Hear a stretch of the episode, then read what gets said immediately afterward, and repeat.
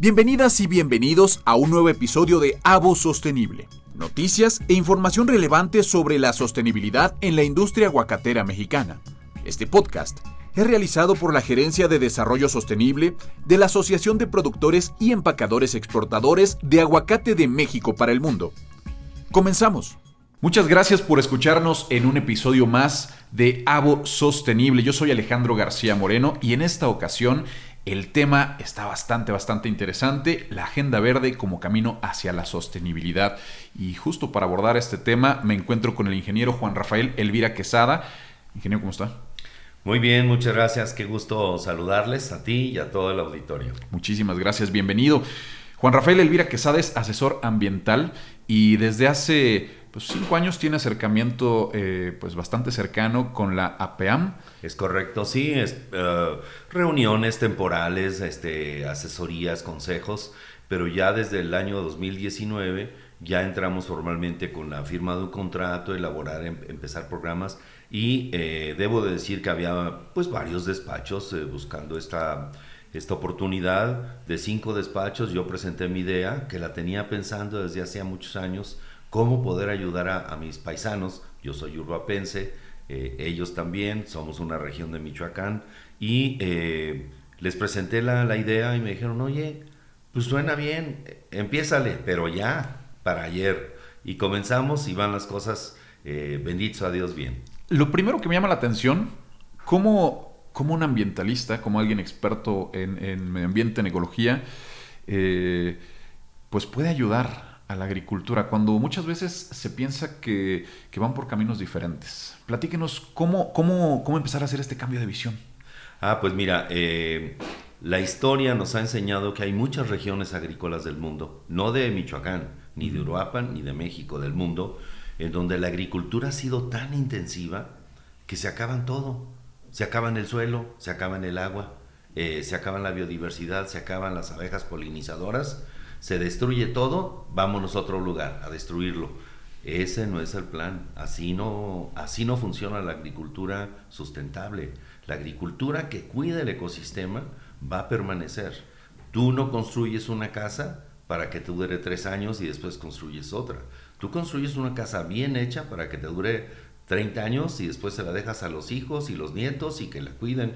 Así debe ser una huerta, así debe de ser una reunión, una región productora de aguacate y poco a poco hemos venido eh, intercambiando estos puntos de vista con los agricultores, con los campiranos, campesinos, que también son muy cuidadosos, o sea, no ha sido porque llegué yo, ellos han hecho una gran tarea y han sido muy responsables. Esa es la razón por la cual yo me decidí a trabajar con mis paisanos.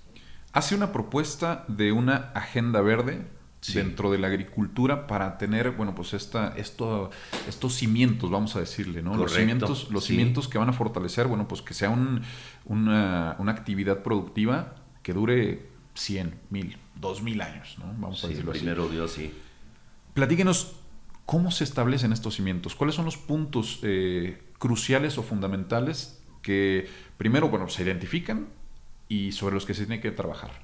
Sí, mira, la primera idea que yo tuve era desarrollar un eh, programa global de restauración y compensación, porque entonces los ecosistemas... No, no, no, no, no, no, no.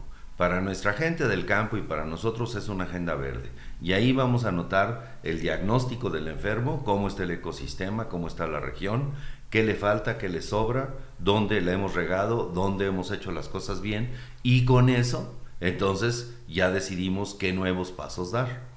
Eh, a, mí me llamó muchísimo la atención que al momento de hacer la publicación de la Agenda Verde, que ya fue desde el año 2020 a principios, pues salían cosas muy, muy buenas, trabajos muy bien hechos, porque hay un acuerdo bilateral entre Estados Unidos y México de cuidar el medio ambiente. Entonces, eh, eso ayudó a que la Agenda Verde saliera muy bien y de ahí se desprenden muchos otros temas que ya tú me has comentado, pero los, los, los, eh, eh, los mencionaré. Los temas en, en, el ámbito ambiental se les llama indicadores. ¿Cómo está el indicador del bosque? ¿Cómo está el indicador del agua? ¿Ya se le acabaron? ¿Ya se acabaron el bosque? ¿Cómo está el indicador de la biodiversidad? Ya no hay ningún animal, ni mariposas monarca, ni polinizadores, no, vamos bien. Y así, el suelo y otras muchas más, eh, hasta llegar a la responsabilidad social. Ok, las huertas dan dinero y cuidan el medio ambiente, pero tratan bien a sus empleados, va la gente viviendo mejor, tienen agua potable, están a todo dar, están contentos, tienen chamba, ya no se van a Estados Unidos. Entonces vamos llegando cada vez a esferas más eh, eh, grandes, pero haciendo un trabajo que se ha presentado ya en la ONU a nivel eh, mundial y en la FAO presentamos algunos temas. La FAO es la División de Agricultura y Alimentación de la Organización de las Naciones Unidas. Y en la ONU también presentamos el capítulo de Agenda Verde de la PEAM. ¿Cómo está el caso de México, el caso del aguacate sustentable, el que queremos hacer, el que dure muchos años, y el aguacate sustentable que diga un cliente en Nueva York o en California o en Londres o en Holanda, ¿sabes qué? Pues este aguacate está cuidando el medio ambiente, prefiero comprar este aguacate que comprar un aguacate X que se está acabando el ecosistema, la región, los recursos naturales. Entonces por ahí comenzó la Agenda Verde. Oye, y además, eh, algo que es interesante en nuestro país es esta, tanto clima como, como sitio privilegiado, suelos privilegiados, ¿no? La región de, de Uruapan donde se cultivan estos aguacates, bueno, pues tiene mucha riqueza y digamos que no se están utilizando tantas técnicas eh, invasivas, por decirlo invasivas, como las que se pueden estar utilizando a lo mejor en, Chile, ¿no? en algún otro país donde se produce también eh, eh, aguacate. Aquí México tiene mucho por donde trabajar. Sí, por ejemplo, voy a poner un ejemplo, el más sencillo, el uso de, herbicidas. El herbicida sí mata las hierbas, pero también mata polinizadores, insectos, etc. Entonces el uso de herbicidas se ha reducido de manera importante y ahora se corta con máquinas la hierba. Y eh, el último acuerdo que se tiene con el gobierno de los Estados Unidos es que la hierba pueda tener una altura de 40 centímetros afuera de los árboles. Entonces eso permite que lleguen los polinizadores naturales, que vivan los animalitos que no le hacen daño a los árboles de aguacate y de esa manera tienes el ecosistema eh, trabajando bien. No es una agricultura intensiva porque no estás volteando la tierra cada año o dos veces al año o tres veces al año. Una vez que plantas el árbol, bajarás el nivel de la hierba, pero la tierra se mantendrá 50 años en su lugar, sin erosión del viento, sin erosión de la lluvia, que, es un gran enemigo que tenemos en Michoacán, buscando que no se degrade, que no se contamine con tantos eh, fertilizantes y agroquímicos y que no se megacompacte por el paso de tantos tractores. Entonces todos esos eventos los vamos vigilando para eh, entender que la salud de las huertas es fundamental para que haya dinero en las cuentas de cheques cuando se hace la cosecha, para que la gente viva bien, porque aquí hay un punto importantísimo de la Agenda Verde que dije, aquí yo tengo que trabajar, que la mitad de los productores no son el típico rico del pueblo, son ejidatarios, perdón, que han tenido tierra, y dicen, ¿sabes qué? Comenzamos con un arbolito, 10 arbolitos, 100 arbolitos, 1000 arbolitos y van creciendo la huerta y comunidades indígenas. Es decir, el tren de desarrollo empresarial no es para los ricos, es para la gente pobre, es para los que tienen pequeñas propiedades, minifundios de media hectárea, una hectárea, hectárea y media, tres hectáreas, y para ejidos y comunidades. Sí hay ranchos que pueden superar las 30 hectáreas, pero una huerta come lo que produce. No puedes obtener una gran cosecha si no le pones dinero. Entonces, para conseguir esa cantidad de dinero tienen que ser superficies pequeñas, pero eso redunda en, un, eh, en una derrama económica que llega a cientos de miles de familias y eso es lo que levanta eh, la economía con un cultivo legal, ordenado, cuidado eh, que no intoxique, que sepas de dónde viene y que le dé garantía al mercado internacional y al mercado mundial. Esto me llama muchísimo la atención, ingeniero, sobre todo eh, porque los responsables del cuidado de estas huertas, bueno, pues son los propios habitantes de, la región. No hay quien, como dice, tiene una hectárea, tiene media hectárea. Eh, sin embargo, el conocimiento que han desarrollado a lo largo de generaciones, a lo mejor es una tercera generación de, este, de productores de aguacate, eso es bien valioso. Eso es bien valioso y con las herramientas adecuadas, con la guía adecuada del el cuidado. A ver, no te conviene sembrar más árboles en esta hectárea, no, te conviene sembrar más aguacate en esta hectárea, lo que te conviene es sembrar eh, o reforestar eh, tu bosque para que produzcas más. ¿no? O sea, no necesariamente tener más árboles de aguacate va a significar que tu producción sea mucho más grande. Eh, ¿De qué forma se puede obtener una, una producción más sana? Así es. ¿Cómo, ¿Cómo, ha sido esta, esta evolución, este conocimiento eh, del tiempo que llevan trabajando juntos? ¿Cómo ha sido la respuesta también de los, de los productores? A lo mejor conocimiento incluso eh, compartido en ambas vías, ¿no? De los productores hacia pues ustedes como, como asesores ambientales y de la parte ambiental hacia, en, general yo creo que los productores han sido responsables, han entendido la necesidad de que su huerta dure, como decíamos, 30, 40 años. Tú no construyes una casa para que te dure 3 años y ya un día se cae. La tienes que hacer bien y la huerta se tiene que hacer bien. Por ejemplo, un detalle que me parece muy importante, los mantos acuíferos, que son estos lagos subterráneos que hay abajo de la tierra, están en equilibrio no están sobreexplotados. Los mantos acuíferos que están abajo de la zona aguacatera no están intoxicados, no están llenos de plaguicidas. El agua está limpia. Y no son datos míos, ni un estudio personal. Son datos de la Comisión Nacional del Agua. Eso pues, nos debe de dar mucha alegría porque no es agua para las huertas. Es agua para cuando lleguen los hijos y los nietos. Ellos van a usar esa agua y nuestra responsabilidad es dejarles un agua en buen estado para que ellos también vivan, pero una huerta que les dé también ingresos. Claro. Oye, platíqueme, eh, de las investigaciones que han realizado, ¿qué, han encontrado? ¿Cuáles son los, hallazgos que, pues, que han tenido un mayor impacto justo en las, en las mejores prácticas de, la producción de aguacate? Pues eh, mira, eh, son varios los indicadores. Uno, que el agua que se utiliza para las huertas, el 90% es agua de lluvia. Entonces, pues este, cuando llega la lluvia, ¿saben qué dicen los rancheros allá en, en la tierra?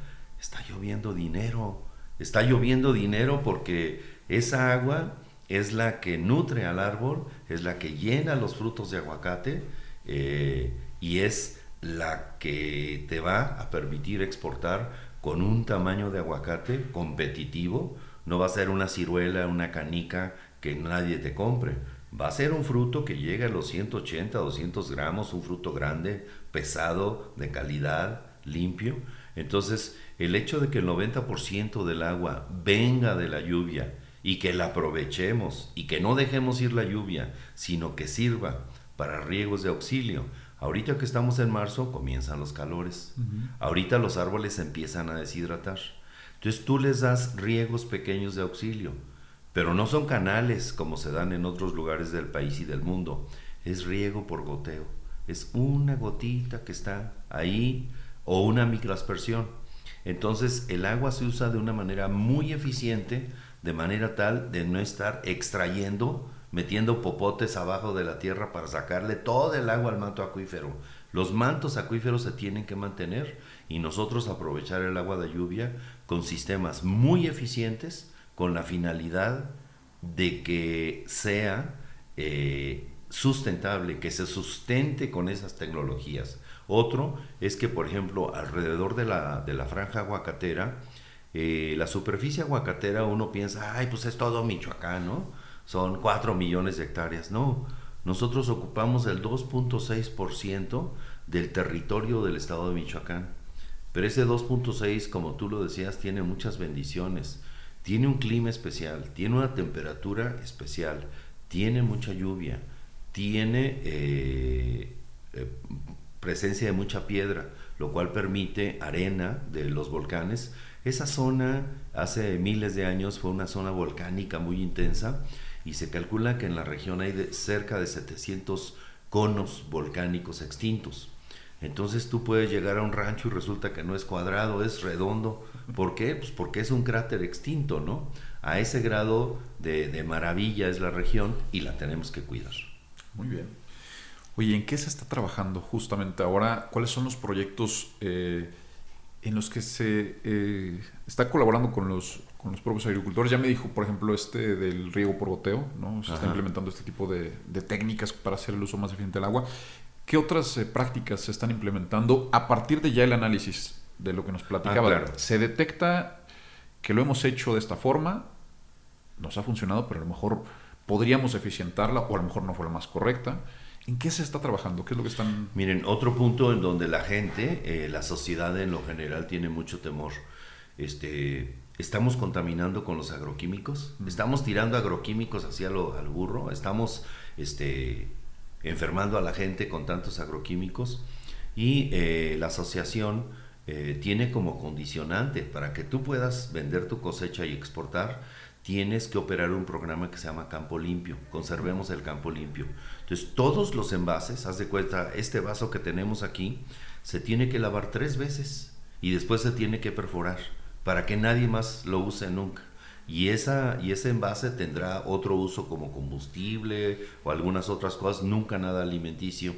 Y eso ha permitido que no estén contaminados ni los arroyos, tampoco los ríos, tampoco los ojos de agua, tampoco los manantiales. Pero quizá lo más importante es que tampoco están contaminados los mantos acuíferos. Ese es un logro grande y creemos estar en el primero o segundo lugar a nivel nacional junto con los tomateros de Sinaloa. Ahí nos estamos peleando el trofeo, pero algún día vamos a saber eh, quién es quién. No queremos ganar a fuerza, sino queremos junto con los tomateros ser ejemplo de México que los envases de los agroquímicos y los agroquímicos no se tiran al suelo, a los arroyos, a los canales, a los ríos, a los lagos, porque matamos todo. El aguacate sacó el primer lugar en Estados Unidos como el fruto más limpio.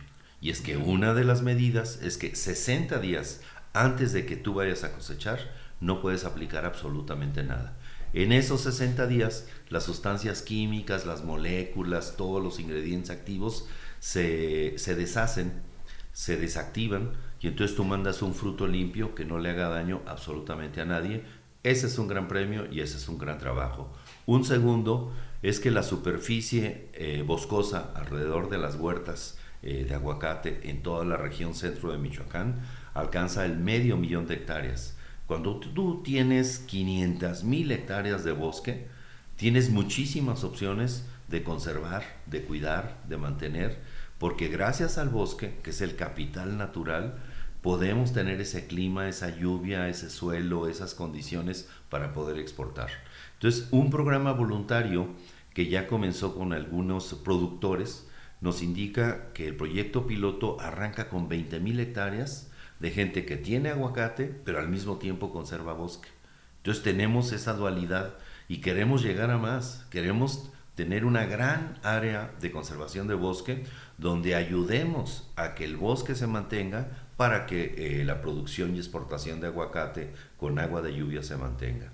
Otros países, lastimosamente, no diré cuáles, pero llegan reportes, por ejemplo, de que hay países que están tirando decenas de miles de hectáreas de huerta porque el agua ya se acabó, la de los arroyos, la de los ríos, la de los mantos acuíferos, el agua somera, el agua congénita hasta abajo, todo se acabó.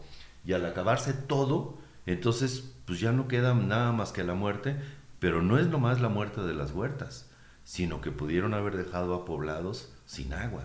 Entonces nosotros tenemos esa gran responsabilidad, ellos los campesinos, los cultivadores, eh, de hacer este gran trabajo. Son dos ejemplos en donde ha funcionado perfectamente esto. El tema de agroquímicos lo acabo de exponer en videoconferencia en Roma, Italia, y pues les causó una gran impresión. Dice, oye, qué padre que utilizas las concentraciones de los agroquímicos, no usas de más, usas los más limpios, los menos peligrosos y que sacan un premio, eso indica que va, hacen las cosas muy bien. Claro. Oye, ¿qué alternativas se pueden utilizar eh, justamente para reducir el uso de agroquímicos en género? No sé, tal vez controles biológicos. Eh, ¿Qué alternativas existen? Sí, sí hay y, hay alternativas muy, muy buenas. Cada vez las plagas y enfermedades se vuelven más resistentes y con el cambio climático y más calor se vuelven diferentes. Si antes una plaga se desarrollaba en dos o tres semanas, ahorita en una semana ya están corre y corre, vuela y vuela y te afectan la producción. Entonces, hay un área dentro de la misma asociación civil de productores, em, empacadores y exportadores de México, hay un área de investigación que está viendo qué bichito se va a comer a la plaga y qué otro bichito se va a comer a la otra plaga y cómo los podemos reproducir para que tú los liberes en la huerta sin tener que aplicar agroquímicos. Ahí reduces uso de tractor, uso de combustible, uso de mano de obra, uso de riesgo por la aplicación de agroquímicos, etcétera. Además de que los trabajadores que aplican los agroquímicos se les hace un análisis de sangre, se les eh, extrae sangre del brazo en un hospital con la finalidad de ver que no están intoxicados con ningún producto agroquímico y el 97% de los trabajadores están limpios. Entonces se acaban los mitos de que estamos eh, eh, envenenando a los pueblos y que no, todo está controlado y están los medidores, están los registros oficiales indicándonos que los cultivadores, el sector productor de la PEAM, está haciendo lo correcto. En la parte empacadora ya llegaremos y podremos hablar que también hacen lo propio. Muy bien, ingeniero. Oiga, pues eh, se nos está acabando el tiempo de esta de este episodio. Se nos fue, se nos fue. Pero tenemos ahí un par de temas que me gustaría abordar en, siguientes episodios. Uno de ellos es el uso del agua, que lo mencionamos aquí. Eh, y bueno, pues un dato bien interesante, el 90% del agua que se utiliza en los cultivos de aguacate de Michoacán es de lluvia. Y, de ese, y, y esa agua de lluvia bueno, ahorita te lo digo en el otro programa, si no ya que vamos pues perfecto. Pues, Ahí está. Ingeniero, le agradezco muchísimo de verdad esta, esta charla. Redes sociales, ¿dónde los podemos eh, seguir? ¿Hay algún lugar donde podamos consultar la, agenda verde? Apeamac.com es A eh, de Alejandro, P de Pedro, eh, E de Elvira, A de Alejandro, M de México, Asociación Civil, apeamac.com. Ahí tú abres la página y puedes buscar todos los temas que tú quieras. Hay mucha transparencia, hay mucha claridad en la cantidad de información que se está liberando y eh, eh, queremos que sea un caso exitoso de México un orgullo de los mexicanos no solamente llegar al Super Bowl y al millón de, toneladas, sino que lo hagamos bien y que cuidemos el medio ambiente. Excelente.